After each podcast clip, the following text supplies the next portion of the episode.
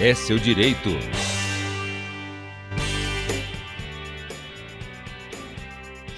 Vamos falar então de 13º salário. O trabalhador com carteira assinada tem direito ao pagamento deste benefício. A gratificação de Natal garante que a cada mês trabalhado, o empregado tenha direito ao recebimento extra correspondente do seu salário.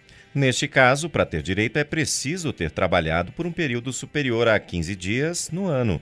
Sobre esse assunto, a gente conversa com o Dr. André Ricardo Lopes, advogado e mestre em Direitos Fundamentais e Democracia. Bom dia, doutor André. Seja bem-vindo ao Jornal da Educativa.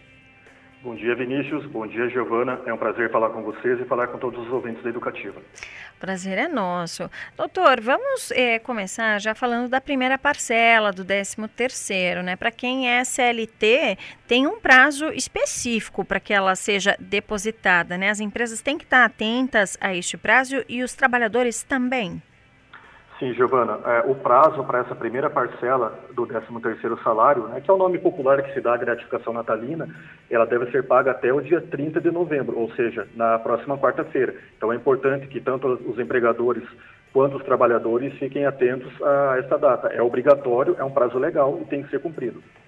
E o trabalhador que não receber esse 13º, né, essa é, antecipação aí até quarta-feira, o que, que deve fazer? Bem, Vinícius, nesse caso, uh, o empregador que não fizer esse pagamento uh, dentro desse prazo, ele já está incorrendo em mora. Né? Então, uh, se ele pagar isso atrasado, ele já deve pagar isso com a devida correção, e sob pena até de responder isso legalmente. Se o empregado se sentir lesado em relação a esse direito, ele pode sim é, notificar o seu empregador, ou extrajudicialmente, ou até mesmo pedir auxílio do Ministério Público do Trabalho, mediante uma denúncia, ou mediante uma é, também a intermediação do, do seu sindicato da categoria. Uhum. E a segunda parcela, doutor, também tem data, né, para ser depositada caso a empresa não faça esse pagamento à vista, não é mesmo? Sim, Giovana. A segunda parcela deve ser paga também, respeitando o prazo legal, até o dia 20 de dezembro. Uhum. E qual seria a multa para a empresa que, por exemplo, não, não cumprir aí com esses prazos? Veja, as multas, elas se dão em caráter administrativo, uhum. mediante é, fiscalização da Delegacia Regional do Trabalho, né, ou mediante até uma denúncia que pode ser feita uh, junto à, DRT, né, que a gente chama Delegacia Regional do Trabalho. Então, essa multa ela pode variar, a depender do número de empregados lesados, se for um só, se for vários, né?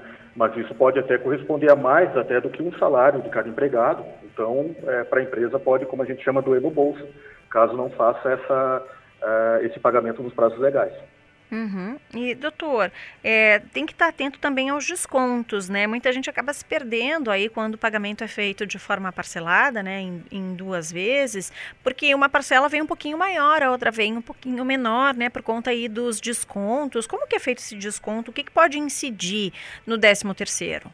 Veja, o 13 terceiro, ele nada mais é, do, né, como o próprio nome já diz, é um salário a mais. Então, como tal, ele também está sujeito a incidência dos descontos o INSS, é, a depender do teto ali, né, é, do, do, salário do empregado, da mesma forma imposto de renda, também respeitando o teto do salário, então, é, que pode variar ali na faixa de 7% até 11%, a depender, é, e o imposto de renda 27,5% sobre, a, sobre o salário. Então é importante que os empregados tenham em mente é, que esse salário ele não vem cheio, né? ele também tem incidente de todos os descontos como se ele estivesse recebendo um salário mensal normal. Uhum. Então, quando a pessoa vai se programar, quando o trabalhador vai se programar, ele tem que ter em consideração que esse salário ele vai sofrer incidência, ele vem líquido, ele não vem bruto.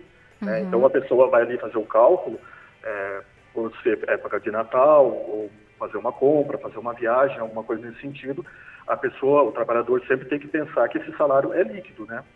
Uhum. E não bruto. Uhum. E, doutor André, quem é demitido por justa causa também tem direito ao benefício na hora do acerto, né? A, a justa causa, não. É, Vinícius, o que ocorre é, há um entendimento na, é, em alguns tribunais de que seria devido a parcela pelo fato de ser por justa causa. Então, uhum. já, é, já, ouvimos, é, a lei, ela diz que não. A lei, ela fala que é sem justa causa. Os tribunais é, construíram um entendimento é, alguns, né, é, de que seria devido, porque a lei ela não fala especificamente, é, não cita lá o por justa causa, mas é, já se entende, inclusive julgados recentes do TST, deste ano, inclusive, que não, não seria devido para quem foi demitido por justa causa. Para quem pediu demissão, ainda que não tenha um ano de contrato, sim. Para quem foi demitido, ainda que não tenha um ano de contrato, sim. Mas a demissão por justa causa, hoje o entendimento que se prevalece nos tribunais, em especial no Tribunal Superior do Trabalho em Brasília, é que não seria devido o 13 terceiro. Uhum, mas ele é devido a quem é demitido sem justa causa, né, doutor? Entra ali no cálculo de rescisão do trabalhador. Isso mesmo, sem justa causa, sim. Inclusive, se, se, o contrato foi feito por prazo determinado, um contrato de experiência, um contrato por trabalho temporário de até 90 dias, ele vai ser calculado de forma proporcional, ou um dozeavos, ou dois dozeavos, ou três dozeavos. Então, sem justa causa, é devido sempre. Tá? E também por pedido de demissão. É, nesses casos, sim. Tá certo, então, doutor. A gente agradece a sua participação aqui no Jornal da Educativa e deseja uma ótima segunda-feira para o senhor, uma ótima semana. Para você também, Giovana, para você também, Vinícius, foi um prazer falar com vocês mais uma vez. Um abraço. Prazer foi todo nosso. Muito obrigado. Um abraço. tchau, tchau. Nós conversamos com o doutor André Ricardo Lopes, advogado, mestre em Direitos Fundamentais e Democracia, que nos falou aí, gente, sobre o 13 terceiro. Tá todo mundo esperando e que deve injetar muito dinheiro aí na, na economia, mas que a gente tem que ficar ligado com relação ao nosso direito. 8 e 19.